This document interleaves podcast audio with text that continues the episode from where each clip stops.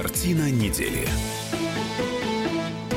Здравствуйте, друзья. Иван Панкин и Надана Фридрихсон, известный российский политолог в студии радио «Комсомольская правда». Начинаем. Здравствуйте, да.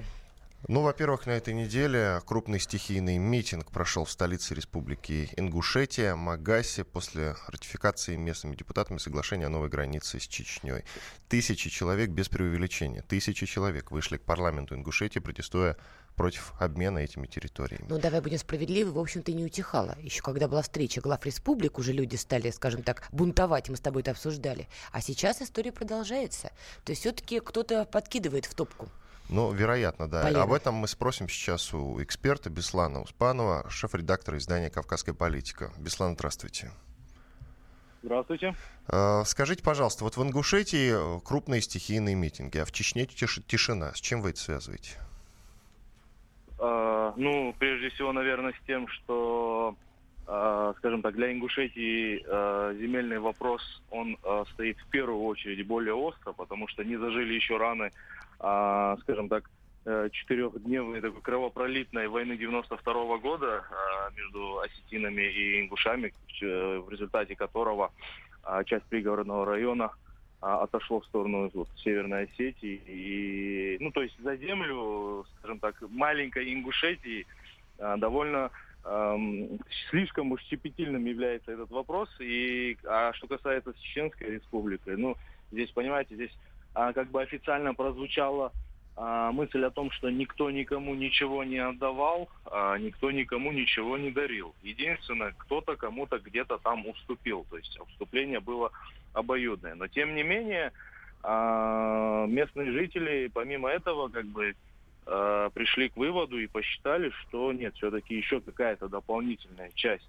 существенная часть, а, напомню, с учетом того, что Республика Ингушетия не является какой-то большой территорией, а что еще какая-то дополнительная часть перешла ну, по, по- по крайней мере, планируется передать под контроль Чечни. Беслан, И- а вот очень важный момент, то, что действительно пошли слухи, что Чеченской Республике передадут чуть больше, чем было заявлено. Откуда эти слухи вообще взялись? И вообще, что происходит в социальных сетях? Потому что я Ну- знаю, что очень часто там бывают какие-то вбросы, какие-то переписки и так далее. Вот, сейчас мы просто-напросто, скажем так, приходим к главному, а, такому краеугольному камню во всем этом конфликте, э, на мой взгляд, это полностью отсутствие информированности в данной ситуации, потому что а, когда, ну, скажем так, очередной этап каких-то а, конфликтов на этой границе, а, мы услышали, ну, может быть, уже больше месяца назад, что там кто-то из Чеченской республики приехал, а, какие-то силовики проводят какие-то спецоперации, кто-то там дорогу прокладывает, что Чечня хочет проложить дорогу в Грузию. Ну, то есть были самые разные версии того, что и вот местные жители взбунтовались, что а, ну, как это так, это типа наша земля, ну и так далее, и так Нет, и далее. гнев-то Но понятен, власть- Беслан. Но вопрос все-таки в следующем. Опять же, кто-то подогревает эти протестные настроения, опять же, используя, э, используя социальные сети. В конце концов, там действительно протесты доходят уже до такой критической отметки. Ну, а, скажем так, критическая отметка, она, а, ну, в первую очередь, может быть в количестве, но не в какой-то... И в агрессивности. так, Уже вон посудой кидаются, бутылками кидаются люди. Причем в главу Не, ну, республики. Ни много ни Ну, мало. знаете, знаете, а, ну, в любом случае, это, к сожалению, знаете, там более десятка тысяч человек э, было на тот момент, и уж один один э, провокатор всегда на такую толпу может набиться. Но вы можете при себе представить, если бы таких людей было бы, скажем так, с десяток, во что бы это могло вылиться? Так вот вопрос Нужно, о ну, как- провокаторах. Как вы считаете, найдутся такие умельцы, которые постараются взять протест под свой контроль и как-то его раздуть до больших масштабов? Ну, здесь нужно понимать просто-напросто, ну, кавказское общество, а тем более войнахское общество, оно ведь не, не ведомое там одним каким-то там а, условным молодым провокатором, который может поджечь. Здесь как ни крути, но вот если посмотрите там различные репортажи, а, различные фотографии, нужно, ну, можно, можно отследить то, что а, присутствует колоссальное, даже огромное количество а, пожилых людей а, с длинными седыми бородами, которые сидят там в больших попахах и, собственно говоря, как-то разруливают всю эту ситуацию, не дают выйти этому из-под контроля. Безусловно, провокации всегда могут быть, но если, если мы просто-напросто... Почему я говорю про отсутствие информированности? Если бы Как только появились какие-то а, очаги, скажем так, напряжения на границе, было бы, как, было бы сказано что-то, почему, что происходит на этой границе, что планируется в связи с тем, что там что-то произошло. То есть а, то же самое м, подписание, скажем так, а, соглашения о границе между двумя главами республик, оно ведь, э, ну, собственно говоря, стало таким, ну, стало такой неожиданностью а, для населения республики. И, в принципе, весь этот протест, вы правильно отметили, что уже когда м, планировалось его подписать, и когда туда приезжали различные там высокопоставленные чиновники, полпре, там руководство Чечни и так далее, там уже на тот момент находилось ну, достаточно приличное количество людей, которые, ну, собственно говоря, уже начали митинговать. И это все произошло в первую очередь, в первую очередь, э, и именно из-за того, что власть просто-напросто не соизволила дать какое-то исчерпывающее объяснение. Спасибо а большое, Беслан. Извините, у нас... Спасибо большое, у нас не так много времени. Беслан Успанов, шеф-редактор издания «Кавказская политика», был с нами на связи. Давай подытожим на данном. Вот Беслан сказал важную, в том числе, мысль, да, дальше пошло по накатанной. Людей не проинформировали, дальше пошло по накатанной. Вот меня, честно говоря, эта ситуация пугает. Мы с тобой это обсуждали, когда все только начиналось, и была какая-то у меня, по крайней мере, робкая надежда, ну, что сейчас людям выйдет, все, все объяснят, люди поймут, успокоятся и разойдутся. Но сейчас, когда вроде даже уже в СМИ появлялась информация, как будет происходить обмен территориями, да, что никто никому не уступает, что все это равнозначный обмен, все равно пошли акции протеста. Причем вот э, они действительно очень масштабные, они очень серьезные для такого, скажем так, относительно тихой республики, как Ингушетия, хотя последние годы она была все-таки тихим таким местом, и мы там не слышали, что происходили какие-то серьезные вещи. И вот то, что сейчас эта ситуация получает новый, скажем так, виток обострения, меня это пугает. Я все-таки считаю, вот Беслан старается аккуратнее говорить, что, конечно, иногда бывают провокаторы, но войнахский народ за ими не пойдет. А я вот здесь не соглашусь, потому что вот у меня есть четкое ощущение и понимание, что здесь не обошлось без группы, во-первых, провокаторов, которые пытаются курировать вот эти все протестные настроения и э, использовать этот протестный потенциал в свою пользу. И мы прекрасно понимаем, что Северный Кавказ – это сложнейший регион, и вот любая такая спичка тому, что строить реально колоссальный пожар пожар. Это нужно понимать. Но ведь был разговор о том, нам растолковали еще, когда мы в первый раз это обсуждали, что границу поделили абсолютно честно. Территория-то, в принципе, она была хоть и такая призрачная, и э, по протоколу... Честно для кого? По договору не прописанная. А вот это уже вопрос, я, к сожалению, понимаешь, вот, вот люди далек считают, от Северного Кавказа. Вот то, что, опять же, я зашла в социальные сети посмотреть. Вообще, честно говоря, искала призывы, что там люди выходите на улицу. Кстати, какие-то нашла призывы, а потом вспомнила, что там же интернет трубили, поэтому, в общем-то, сейчас особо социальными сетьми не пользуются. Но то, что я успела прочитать, вот люди в Ингушетии не считают, что это справедливая история. Отчасти Беслан э, правильно вспомнил, что в 92 году была вот эта чудовищная война, и она так и осталась на подкорке у людей, и не считают, что это вот повторение практически той же самой истории. Но люди, а, опять же, ссылаются на Конституцию своей республики, считая, что нет, должен быть проведен референдум, после которого и должно быть принято решение о том, какую землю, куда вообще кому давать и на каких условиях. Короче говоря, вот это недовольство, оно есть. Хорошо, эта ситуация как-то должна закончиться. Твой прогноз, чем она закончится? Вот ну, смотри, есть Юнусбек Евкуров, э, есть э, господин Кадыров, глава Чечни. Они как-то пересматривать из-за этих волнений этот договор станут или нет? Ну, я думаю, глава Чечни точно нет. И, на мой взгляд, э, в Чечне нет никаких протестов, в том числе из-за фактора главы республики. Там особо не попротестуешь, в общем-то. В этом смысле господин Евкуров ну, видимо, чуть слабее держит республику. Может быть, это и хорошо, я не знаю, я здесь не берусь судить. Но смотри, пока что, во всяком случае, он решает дипломатично этот путь. Ну, он ну, не применяет, сказать? нет, ну, подожди, силового метода решения этого было, вопроса. Было, было, было. Когда уже люди воздух, вышли... Э, было дело уже... Воздух, уже... да, воздух Послушай, стреляли. там, где воздух, там уже недалеко и до других вариантов. Нет, то, что сейчас, по крайней мере, пытаются, это факт, но если народный протест будет разрастаться такими темпами, то я боюсь, что как бы у властей особо выбора тоже не останется, потому что количество недовольных все больше и больше. Вроде информация стала поступать, людям пытаются объяснить, а на фоне этих объяснений протестующих все больше. Вот как в этой ситуации глава республики будет действовать, я точно не знаю, но знаю ну, наверняка. То, что он будет звонить в Москву и согласовывать свои действия, но ну, это однозначно. Я все считаю, что Юнос Бекивкуров э, правильно решение. решает сейчас э, все эти вопросы. По крайней мере, я не вижу того, чтобы как-то силовым методом решались э, вот эти проблемы. Иван Панкин, Адан Фредериксон. Через пару минут продолжим. Картина недели.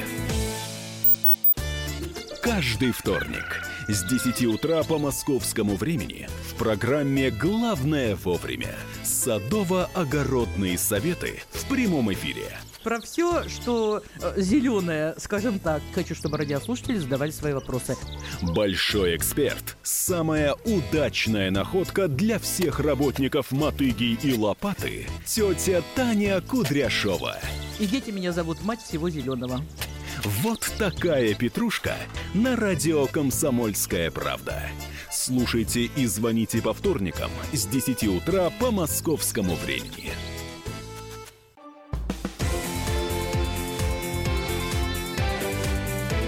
Картина недели.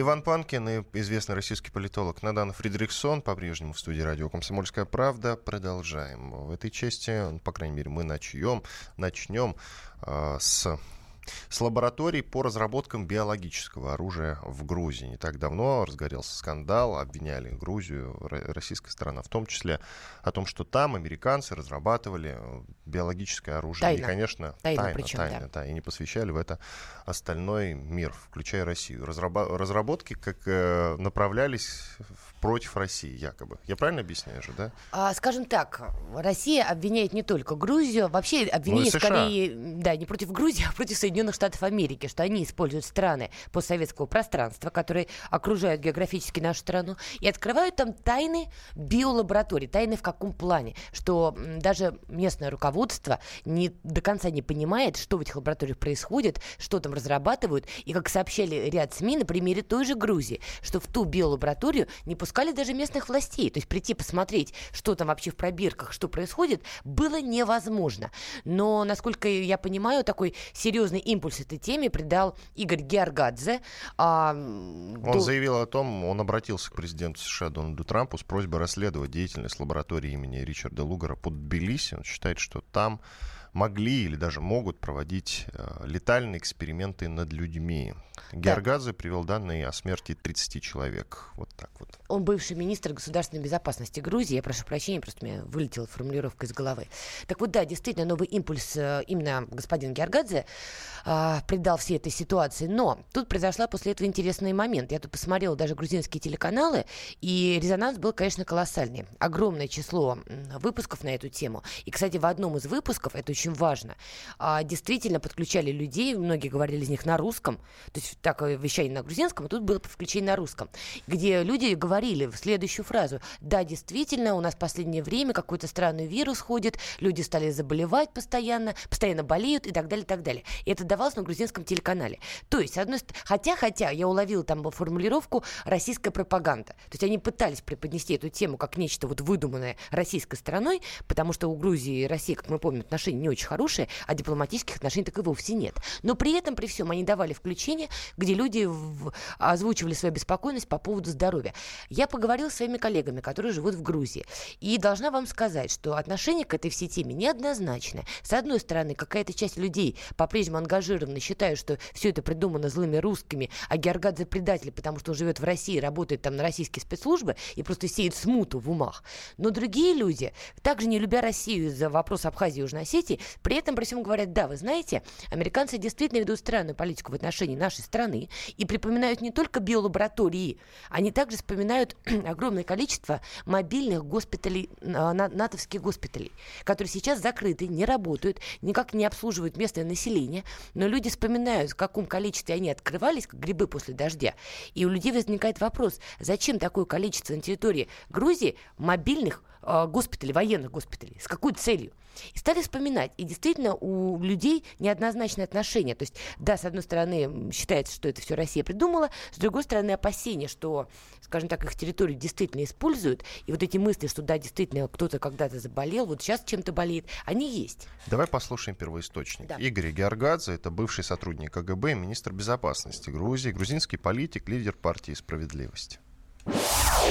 Есть документы, которые подлежат изучению. Есть факты, приведенные в этих документах, о необъяснимых с точки зрения обыкновенной смерти, которые там наступали при лечении гепатита С. И э, во многих случаях причина смерти указана э, неизвестна. Для того, чтобы понять, а почему на сайте лаборатории Лугара, где должны проводиться эксперименты с ну, лекарствами, лаборатория призвана уменьшить риски заболеваний, у них на сайте мы обнаруживаем легальные патенты, зарегистрированные в Соединенных Штатах Америки, средств доставки биологического оружия, средств проведения диверсий и далеких от лечебных целей предметов, ну, назначения абсолютно очевидного боевого применения. Проводя экскурсии в лаборатории вот этой, вы можете ответить на эти вопросы? По-моему, нет. Вам покажут кабинеты, колбы. Это не ответ на вопрос, для чего реально создана эта лаборатория в Грузии. Игорь Георгадзе, бывший сотрудник КГБ и министр безопасности Грузии, политик, лидер партии «Справедливость». Я вот просто отмечу, что российским журналистам уже показали лабораторию Лугара в Грузии. То есть, действительно, группа журналистов, она была допущена на объект. И господин Георгадзе абсолютно прав. Ничего ужасного там российские журналисты не увидели. А единственное, что они отмечали, что в основном, оказывается, в этой биолаборатории работают женщины. И там такие полупустые помещения, какие-то колбочки стоят, да, ну какие-то, значит, оборудование ну, частично какое-то. брошенное ну, не то, что брошено, да, такое забро... ощущение заброшенности там, правда, присутствовало. И ходят сотрудники, в основном это были женщины, как в том числе отмечалось. Но господин Георгадзе прав, да, действительно показали, вот, пожалуйста, никто там в клетках не сидит, никому руки не отрезали, никто не кричит. Вроде все тихо и спокойно. Но, опять же, Георгадзе прав, прав в том плане, что нет ответа на вопрос, какой целью открывались эти биолаборатории, и откуда у нас есть уверенность, что это не потемкинские деревни. То есть какую-то биолабораторию очистили, освободили, что-то вывезли, и сюда журналиста водят. Я напомню, что Деляна Гайтанджиева, болгарский журналист, блогер, она как раз пыталась попасть на территорию биолаборатории в Грузии. Есть видеозапись, как она пытается буквально прорваться туда. Ее не пускают. И там ведется видеосъемка, у нее просят паспорт, там на полурусском, полуанглийском языке ведется диалог, ее так и не пустили. Но логично предположить, что если у журналистов уже, уже был такой интерес к этой биолаборатории, то понятно, что люди, которые ей занимаются, должны были подстраховаться и понимать, что рано или поздно к ним приедет целая очередь уже жур- журналистов с криком «покажите».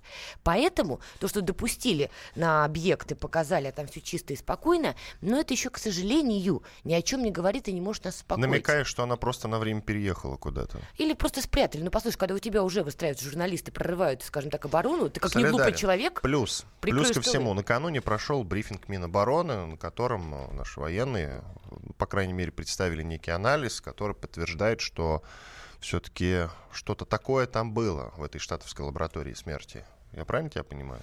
Да, скажем так, Министерство обороны действительно выражает большую беспокойность, но и не может э, не выражать. Давайте себе представим. Допустим, там не делают биооружие. Хорошо, давайте такой сюжет не будем брать. Допустим, там действительно проводятся какие-нибудь исследования, я не знаю, с вирусом Эбола или с какой-нибудь, я не знаю, чумой, ну что-нибудь такое, да, какие-то обычные лабораторные исследования.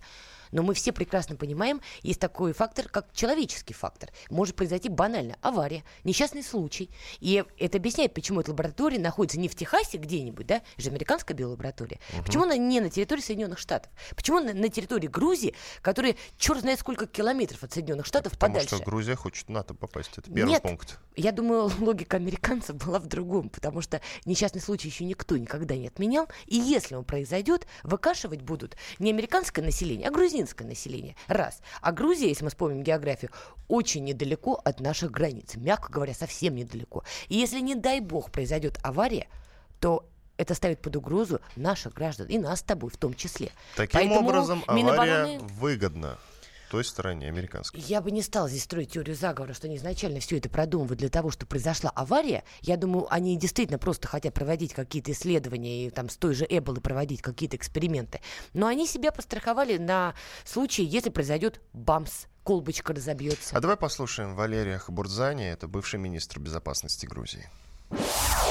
Между прочим, такие же лаборатории, насколько я знаю, в Средней Азии есть. Я думаю вот так, что немножко про эту лабораторию информация вот с российской стороны преувеличена, но с грузинской стороны и с американской стороны тоже немножко преуменьшена. Вот такая ситуация. Здесь слишком э, вот эту лабораторию как-то представляют каким-то там центром чуть ли не химического оружия, а вот в Грузии немножко там что-то прикрывают. То, что там какие-то опыты американцы проводили, которых они не проводят на своей территории, это так ясно.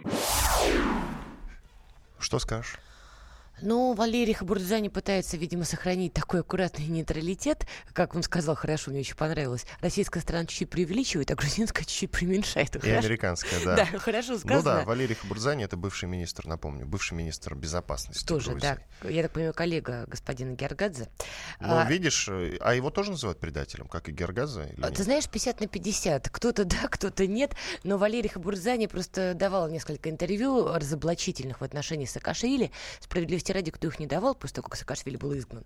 Но, в общем, вот после этого это мнение и разделились. Потому что одни люди Хорошо. упрекали в том, что он Саакашвили помог прийти к власти. Дело не в этом. Вот Хабурзания говорит, э, там преуменьшено, здесь преувеличено. А что скажешь ты? Я думаю, что все-таки эти, конечно, биолаборатории. Если бы я, конечно, эту тему изучала бы пораньше, когда я сама путешествовала, наверняка бы их поискала. Но тогда, к сожалению, эта тема обошла меня стороной. Я думаю, они, конечно, существуют. Я не думаю, что там производят какое-то жуткое оружие, которое обязательно будет направлено против нас. Но я считаю, что, конечно, журналисты, как минимум журналисты, должны докопаться до сути и понять, что же там действительно происходило и происходит на данном этапе. Потому что если все обвинения господина Георгадзе абсолютно корректны, ну тогда это чудовищно. Тут действительно уже впору говорить о трибунале. Потому что вот так относиться к людям, неважно, граждане какой они страны, они люди, вот так использовать как биоматериал, ну это, конечно, чудовищно. Мне хочется надеяться, я оптимист, что все не так ужасно, и что американская сторона ну, какие-то объяснения даст. да? Чуть-чуть преувеличено, что американская сторона даст какие-то разъяснения с документами и по факту Ну, докажет. по крайней мере, они должны ответить на Ну, как брифинг бы, Минобороны, да, конечно. Иван конечно. Панкин и Надана Фредериксон, известный российский политолог. Продолжим через 4 минуты. Оставайтесь с нами. Картина недели. Товарищ адвокат! Адвокат! Спокойно, спокойно. Народного адвоката Леонида Альшанского хватит на всех. Юридические консультации в прямом эфире. Слушайте и звоните по субботам с 16 часов по московскому времени.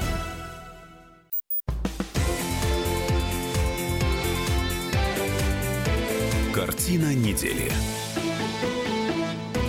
Иван Панкин и Надана Фридриксон, известный российский политолог, по-прежнему в студии радио «Комсомольская правда». Мы продолжаем, начинаем третью часть с загадочного исчезновения директора Интерпола. Я напомню, что Интерпол — это сокращенное название Международной организации уголовной полиции. Вот так. Так вот, ее директор пропал. Ее директор китаец, и он пропал в Китае. Вот такие дела. А, об этом сообщила его жена. А, она сообщила, что он в- с, с ней созвонился и через некоторое время пропал. Вот как было дело. Дальше я даже не знаю, что, что говорить. Есть предположение, что в Китае его арестовали, но, правда, пока что нет никаких сообщений, кто, где и по каким И это, причинам. кстати, очень показательно на самом деле. Из того, что вот я вчера изучила, я поняла одну вещь. А, и вы, скорее всего, действительно задержали китайские власти. И задержали для них по веским причинам, потому что а, господин Хунвей имел прямую связь с сектором безопасности Китайской Народной Республики. Да, его зовут Мэн Хунвей. Да, а, сектором э, безопасности Китайской Народной Республики. То есть это человек, который обладал, ну, скажем так, очень щепетильной и интимной информацией, связанной с Китаем. Кроме того, он является, конечно, членом коммунистической э, партии, членом коммунистического руководства Китая. Он входит в это, скажем так, э, в эту среду. И, как мы знаем, а, нынешний глава Китая, он проводил серьезные чистки, как раз-таки в том числе среди вот таких по- политработников высокого уровня, в том числе выявляя коррупцию, ну или, я так понимаю, устраняя тех, кто, возможно, по его мнению, представлял угрозу для безопасности Китая и, возможно, его лично, я имею в виду господина Син Цзиньпиня. Так Давай вот, послушаем мнение. сейчас, можно я только договорю мысль, не на запятую, ладно? Давай, ладно. Так вот, его задержание г- главы Интерпола очень показательно. В принципе, когда китайская китайская страна задерживает тех, кого считает, скажем так, опасными, первое время действительно не проходит никакой информации ни в СМИ, нигде. Поэтому это очень такой показательный момент. Скорее всего, его задержали действительно за то, что он владеет некой чувствительной информацией, и отпускать его, я так понимаю, не собираются. Давай послушаем мнение умного человека Андрея Мануэла, профессора факультета политологии МГУ имени Ломоносова, директора, доктора политических наук. Ну, во-первых, это директор китайского отделения Интерпола. Во-вторых, он действующий сотрудник Министерства внутренних дел Китая. И пропал он потому, что его арестовали по одному из коррупционных дел. Это абсолютно заурядный арест. Без задержания чиновника. Да, у него высокий ранг. Но у китайцев вообще нет какого-то пиетета или придыхания к чиновникам высокого ранга. У них неприкасаемых вообще нет. У них он Босилай сел по обвинению в коррупции. А опять-таки по делам, связанным с коррупцией и взятками, чиновников пачками публично расстреливают. Причем арестовывают и расстреливают чиновников самого высокого ранга. Предварительно конфисковав прав у них все нажитое неправедным путем. Ну, вот все в порядке вещей. Это может быть у нас, если бы дело касалось такого чиновника, то возникли бы разного рода заступники, которые за него вступились. А в Китае такого попросту нет.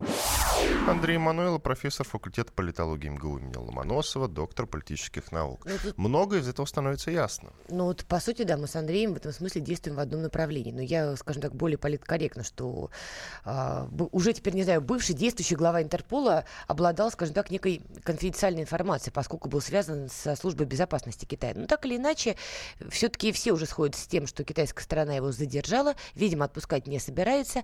Во Франции начато расследование, и я так понимаю, что сейчас весь цивилизованный мир, как принято говорить, будут требовать от Китая его освобождения, допуска прессы, скажем так, или хотя бы ну, какой-то информации, что с этим человеком, где он находится.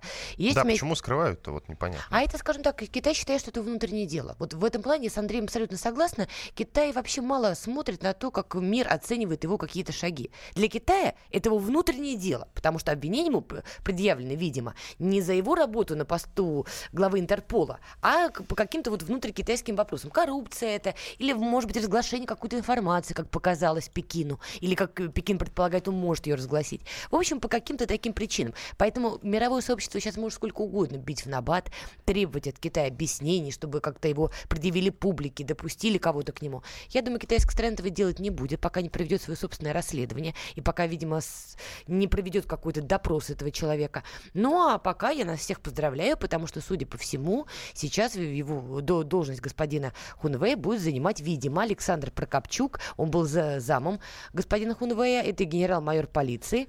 И, в общем, он, я так понимаю, сейчас э, сильно увеличил свою роль в Интерполе. Скажем так, у него карьерный рост произошел. И по этому поводу я уже прочитала несколько статей в иностранной прессе. Ну, в общем, мировое сообщество недовольно этим обстоятельством. Они были недовольны тем, что э, гражданин Китая, скажем так, возглавляет Интерпол, потому что считали, что Китай будет использовать таким образом Интерпол как орудие сведения счетов со своими какими-то чиновниками, которые бежали и где-то скрываются. И считали, что Китай, в общем, сделает Интерпол своим орудием, вместе, скажем так. Теперь примерно то же самое они говорят э, ввиду того, что Александр Прокопчук может занять эту должность. И считают, что Россия теперь будет сводить с кем-то счеты, кого-то отлавливать и использовать ресурсы Интерпола. Ну, в общем, особо ничего не поменялось. В общем, любимая история «Русские идут» представляю, как на это смотрят Штаты. Был главой китаец, а теперь так глава вот они, русский. Да. Это, для них это я, я даже даже не знаю, как это прокомментировать, что как они себе видят эту ситуацию, ну как вот они ее оценивают. Они иронизируют. Россия, как и Китай, известна не благодаря своей слишком честной, справедливой полиции. Это в том числе комментарии, которые давали люди э, иностранной прессе, американской прессе в том числе. То есть они намекают на то, что и в России, и в Китае все с этим очень плохо, коррупция, все ужасно, и вот эти люди теперь теперь будут возглавлять Интерпол. Ну вот на это они бьют. А, к другой теме. Наши партнеры, Саудовская Аравия, теперь идут на пролом против э, Штатов. Наследный принц Саудовской Аравии, я даже не, не могу полностью называть его имя, Мухаммед бен Сальман Аль-Сауд, опроверг слова президента ну, США. У тебя получилось, ну, у меня получилось, прекрасно. ладно. Так вот, он опроверг слова президента США Дон, Дональда Трампа о зависимости его семьи от США и отказался платить Трампу. Американский президент требовал увеличить расходы на оборону. Растолкуешь, что к чему? Ну, американский президент, по-моему, уже устал повторять одно и то же. Он все время требует, чтобы ему платили больше. Но по поводу Саудовской Аравии Трамп сделал вообще шикарное заявление. Он отметил, что если американцы перестанут помогать Эр-Рияду, то правящая династия не продержится и двух недель. То есть это такая прямая цитата. Именно это больше всего и возмутило, в том числе наследного принца. Ну, в общем-то, отчасти возмущение я понимаю. Да, действительно, роль американцев в безопасности Саудовской Аравии, она, конечно, немала. Но говорить о том, что если американцы отвернутся, Саудовская Аравия пойдет там через две недели, это тоже перебор. Дональду Трампу, конечно, не помешало бы изучить все-таки историю региона. И Саудовская Аравия, она довольно прочно стоит на ногах. И даже в период падения цен на нефть там начались внутренние, скажем так, проблемы, волнения, но они продлились недолго. Что интересно, на фоне этой чудесной перепалки, перебранки, Иран давно антагонист Саудовской Аравии и по сирийскому вопросу, и по ситуации в Йемене. Иран предложил Саудовской Аравии все-таки зарыть топор войны и попробовать во имя мира на Ближнем Востоке наладить диалог. Поэтому Дональд Трамп сейчас на самом деле сильно рискует, отпугивать себя, в том числе саудовских партнеров, потому что, с одной стороны, он считает, что это его типичная политика кнута и пряника, и, видимо, про себя вспоминает историю Северной Кореи, где он сначала скорбял, а потом они пожали друг другу руки. Но он должен понимать, что Саудовская Аравия так не сработает. На полях Генассамблеи ООН, они вроде как договаривались единым фронтом выступать против Ирана. Даже Израиль был готов работать с Саудовской Аравией против Ирана. А это в том числе, извините, и удар, скажем так, по нашим интересам в Сирии, потому что мы с Ираном здесь партнеры. И тут вдруг такой демарш, такие заявления. Правда, наследный принц Саудовской Аравии отмечал, что, конечно, с Америкой они не ругаются глобально, и что у друзей тоже возникают споры. Но я так понимаю, что Трамп пытается прогнуть Саудовскую Аравию по главному вопросу, чтобы собрать антииранскую коалицию, которая в том числе будет выступать против наших интересов, а Трампу надо примирить Саудовскую Аравию и Катар, которые поругались год назад. И Саудовская Аравия была инициатором блокады Катара, после чего Катар стал сближаться с Ираном. Так вот, чтобы посадить их в одну коалицию, чтобы они не ругались, как дети, дети не ссорьтесь, нужно продавить Саудовскую Аравию. Потому что Катар, я так понимаю, встал в позу и заявил, что именно из-за политики Ариады эта коалиция не получится. Вот чтобы их примирить, Трамп, видимо, пытается своим давлением как-то эту ситуацию разрешить. Давлением не получится, поэтому ему придется торговаться. Но если они соберут этот альянс, ну, скажем так, это уже, считайте, по сути, объявленная война Ирану, а это уже прямая угроза нам. Потому что если с Ираном произойдут хотя бы попытки повторить сирийский сценарий, ну, друзья, открываем географию и прекрасно понимаем. Это Каспий, это Южный Кавказ, там и наш Северный Кавказ, а с него мы сегодня начинали. На Северном Кавказе и так не очень, скажем так, сейчас все спокойно. А что это за По новости? крайней мере, в Ингушетии. Что это за новости о том, что Саудовская Аравия, Аравия и Израиль стали О, партнерами это, это по прекрасная, слежке. это прекрасная новость, но, скажем так, это был вброс в СМИ, наверное, хотя доля истины в этом есть, что э, Саудовская Аравия использует израильские технологии для того, чтобы искать, ну, каких-то своих диссидентов. Но, скажем так, э, это еще малая капля, потому что, повторюсь, на полях Генассамблеи ООН я так понимаю, они договорились о более плотном сотрудничестве. Ну, не на уровне первых лиц. Мы прекрасно понимаем, что Израиль и Саудовская Аравия, казалось бы, вообще за один стол переговоров садиться просто не могут. Но на фоне угрозы Ирана, для них угроза, и для Саудовской Аравии, и для Израиля, эти страны готовы сотрудничать, я так понимаю, и более того, входить в одну коалицию. В этом-то ирония этой ситуации. То есть Саудовская Аравия и Израиль готовы совместно действовать против Ирана, а вот с Катаром возникли проблемы. Но, кстати, я думаю, эта ситуация решится быстрее, чем наверное, хотелось бы многим. И вот тогда мы, конечно, получим очень неприятный сценарий в регионе. Как все это сказывается на России? Вообще, как все это относится к России? Я уже, во-первых, объяснила. Если начнутся движения против Ирана, я уже объяснила, посмотрим на географию для нашей безопасности, это прямой вопрос. А, во-вторых, если посмотреть на политику Израиля, который тут давеча заявил, что продолжит проводить свою операцию в Сирию, несмотря ни на что, и плевать он хотел на этот инцидент, который произошел с нашим Ил-20, и даже уже заявил, что F-35, они покруче любых других российских военных техник, то Израиль идет на обострение. Почему он идет на такое наглое обострение? Ну, в том числе потому, что Израиль, видимо, себя чувствует частью вот этой самой единой коалиции. Израиль пытается воевать не против нас, а против иранских сил и проиранских сил. Так вот, Израиль, чувствуя себя вот этой частью коалиции, ведет себя довольно, скажем так, ну, давайте называть вещи свои, своими именами, нагло. Поэтому, если эта коалиция будет формироваться, повторюсь, не только Израиль, но и другие участники станут вести себя на сирийском направлении более нагло. Мы там находимся, наши военные там находятся, и это может предоставлять, представлять для них определенную угрозу. К другой теме, не менее важной. Бывший полковник СВР, сдавший спецслужбам США целую группу российских нелегалов, э, нелегальных разведчиков имеется Хорошо в виду. сказал, нелегалов. Да, нелегальных разведчиков имеется в виду. Снова оказался в центре скандала. Появились сведения о том, что сбежа, сбежавший в свое время в штат Александр Потеев его зовут, он вовсе не умер, как говорилось об этом ранее. Но это не важно. Сейчас э, о нем куча новой информации. Я э, хочу спросить у нашего звукорежиссера, мы успеваем пос- послушать Виктора, Виктора Бранца? Виктора Бранца в этой части мы не успеваем послушать. Ты изучал эту новость, он некий аналог Анны Чапман, насколько я Он понимаю. не просто аналог Анны Чапман, в свое время Пати выдал Анну Чапман. Там Ах, вообще вот оно что. интриги просто мадридского двора. Сериал можно снимать. Но вообще, на самом Так деле... это он виноват, я понял. Это он, это он, да.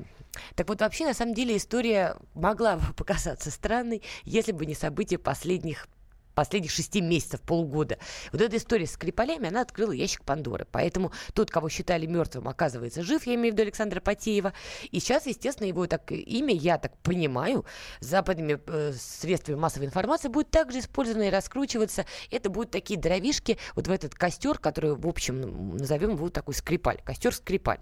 И сама Костер Скрипаля звучит. Костер Скрипаля, да. Дым Там- от костра Скрипаля. ну, сама тема Скрипаля, она уже немножечко изживает себя. Ну, сколько можно, согласись. Даже нам с тобой уже неинтересно эту тему что-то читать. Ну, Но мы вот продолжим ее уже. в следующей части нашей Да. программы. Иван Панкин и Надана Фридрихсон, известный российский политолог. Две минуты и продолжим. Оставайтесь с нами.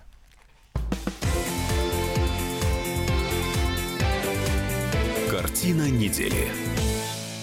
The time for empty talk is over. We will make America great again. Это все мы слышали. А что на самом деле происходит в США? Реальные новости, курьезы и события, которые нигде, кроме Штатов, случиться не могут. Как они там за океаном вообще живут? Разбираемся в программе «Не валяй дурака Америка» с Марией Берг и Александром Малькевичем. Слушайте и звоните по понедельникам с 12 часов по московскому времени.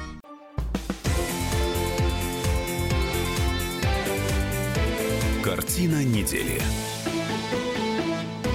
Иван Панкин и Надана Фридрихсон, известный российский политолог. Мы продолжаем. Остановились мы на очень интересной теме. В США началась игра игра вокруг еще одного предателя российской... Игра шпионов. Да, Прекрасное шпионская игра. название. Зовут его Александр Потеев. Ранее была информация о том, что он умер, а он, оказывается, жив. И в этом заключается новость. В этом есть что-то от Колобка, да?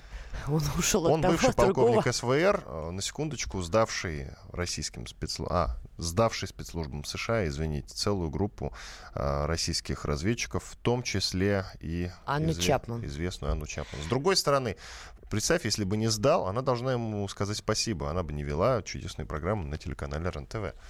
Не стала бы российской да, телезвездой. действительно, она должна ему быть благодарна. По гроб это жизни. юмор, но тем не менее, да. Самое интересное, в прошлом месяце Нью-Йорк Таймс сообщила, мне просто это потрясло, что в 2014 году в США приезжал предполагаемый киллер, который смог добраться до дома одного из самых важных информаторов ЦРУ, россиянина, который секретно жил во Флориде. Но не Во убил. Флориде. Во Флориде, простите. Значит, добраться добрался, но вроде как никого не убил. Я к чему веду? Что вот эти вот статьи, которые сейчас появляются, вспоминаются, что некий злобный российский киллер, видимо, как из известных фильмов, уже приезжал, кого-то пытался убить, ну, подводит нас опять же к, любимой истории. Вся эта тема будет разворачиваться вот в рамках костра пожара Скрипаля, это будет дополнительное полено в этот костер, что злые русские по всему миру убивают людей, сводят с ними счеты и так далее, и так далее, и так далее. А если теперь мы еще, опять же, добавим, что э, Интерпол, возможно, возглавит наш человек Александр Прокопчук, то, по идее, на Западе должны уже волосы дыбом стоять. Это уже действительно русские идут, русские идут по всем фронтам. А сообщил о том, что экс-полковник службы внешней разведки России Александр Потеев жив, сообщил об этом журналист BBC, зовут его Марк Урбан, он специализируется на теме спецслужб, он написал книгу, которая называется «Файлы Скрипаля». Да, не костер Скрипаля, Ну, хорошо, не дым файлы. костра Скрипаля. Так вот, и в этой самой книге он и сообщил о том, что Потеев на самом деле жив. А давай послушаем Виктора Давай. Баранца, военного обозревателя «Комсомольской правды».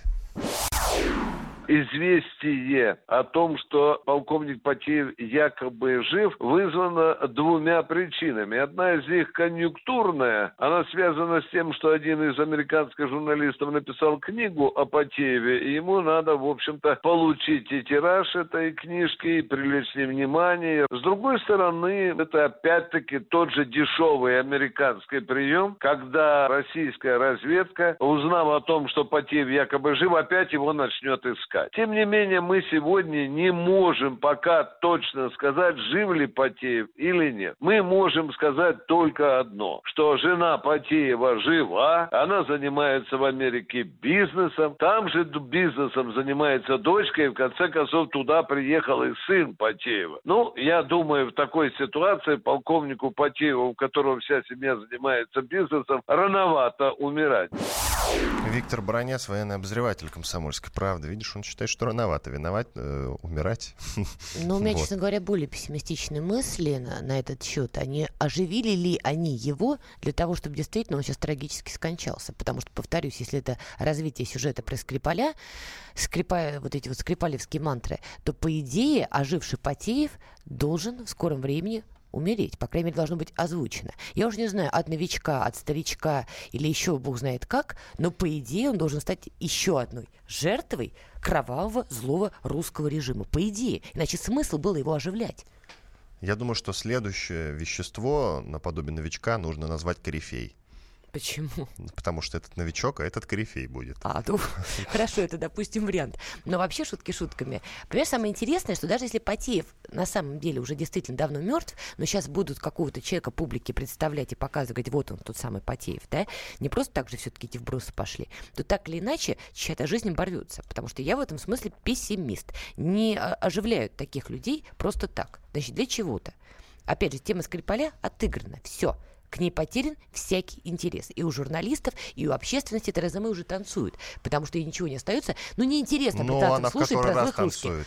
Ну, а как думаешь, почему она танцует? Ну, вот что она выйдет значит, опять скажет... все хорошо, если танцует. Нет, значит, все очень плохо. Нужна новая жертва. И вот не случайно в этой истории замешана, я считаю, BBC, хотя, возможно, меня обвинят в теории заговора и в том, что я в этом смысле коллега Анны Чапман, что она работает на канале, где конспирологию любят, в этом смысле, да?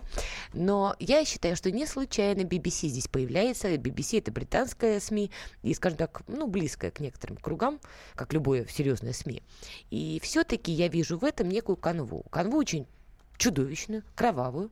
И я боюсь, через какое-то время мы с тобой будем обсуждать новость, что Александр Потеев снова мертв. Снова мертв? В последний раз имеется в виду? Ну, что все-таки, да, и опять будут тут размахивать и рассказывать, То есть что... Э, конкретно убивать его даже не придется, его снова спрячут, я правильно понимаю, нет, и скажут, что нет, на этот нет, раз нет, точно Ты меня не слушаешь, я же сказала, что прольется кровь, что это а, чудовищная а, история, что его действительно убьют каким-то образом. Но поскольку, понимаешь, со Скрипалем получилась неловкая ситуация, доказательств до конца нету, какие-то, значит, фотографии, которые вызвали больше вопросов, чем ответов, и так далее, и так далее. Сейчас британской стороне, и не только британской, а вообще вовлеченным в эту историю, нужно показать некую цельную картину, цельную, спланированную зафиксировано, что злые русские действительно убивают людей. Вот все, все, я хочу по этой теме подытожить. Я все-таки пойду и запатентую название корифея, а то, знаешь, всякое беги, бывает. А то беги. вдруг подслушивают нас. А теперь к нашим проблемам, к нашим темам, к российским. Писатель Людмила Улицкая, которую мы все очень любим. Мы все очень любим Надана. Дала интервью телеканалу Ост-Вест. Ост-Вест Ост-Вест называется канал, в котором рассказала о своих отношениях с российской властью и сравнила современную жизнь в России с той, что была 50 лет назад. Фрагмент этого интервью я предлагаю прямо сейчас послушать.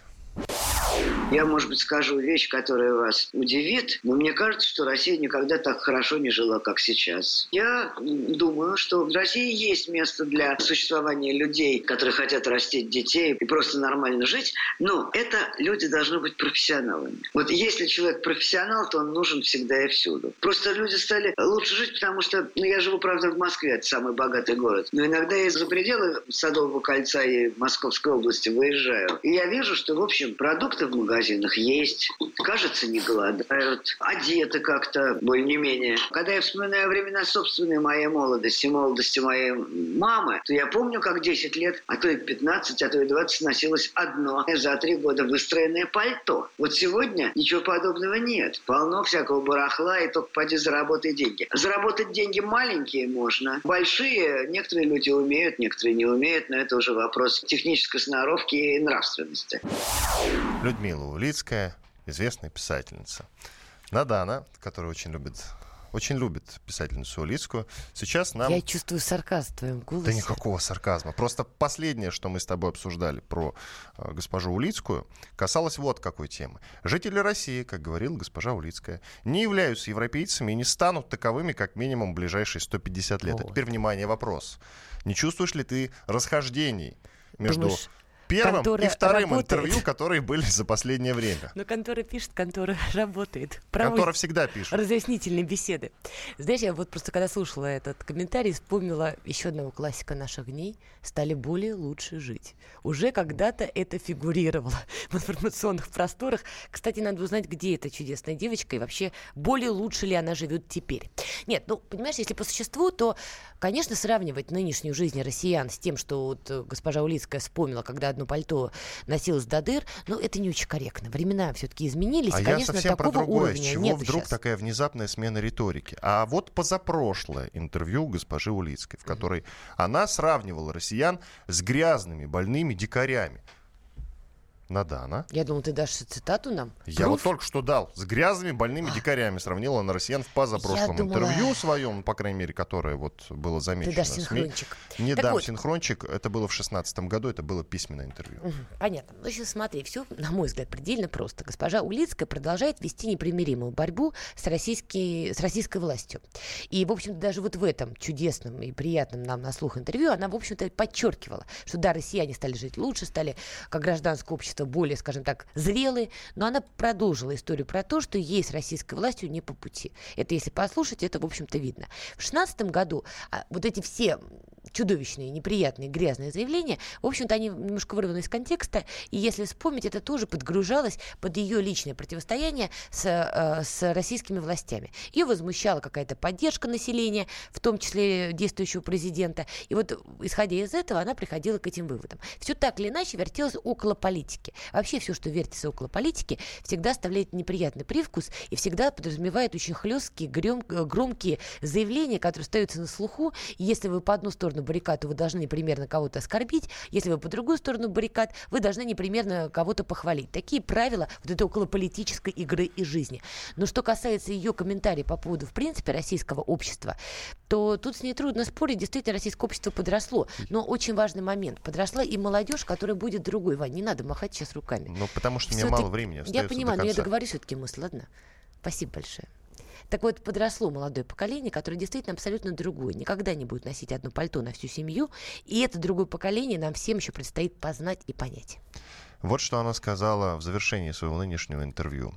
Пока что я не ощущаю угроз от государства. То, что я не люблю власти и произношу это вслух, не значит, что меня снимут с самолета и арестуют. И когда-то это было допустимо в России. Произнести «мне эта власть не нравится». Я произношу это постоянно в кругу друзей, могу сказать по ТВ. И ничего, пока живая. Это очень хороший показатель. Я к тому, что очень разнятся ее интервью последнее. Она как-то меняет свое мнение. Хорошо ли это? Не знаю. Иван Панкин, Надана Фридрихсон. Спасибо, что были с нами. Счастливо. До свидания.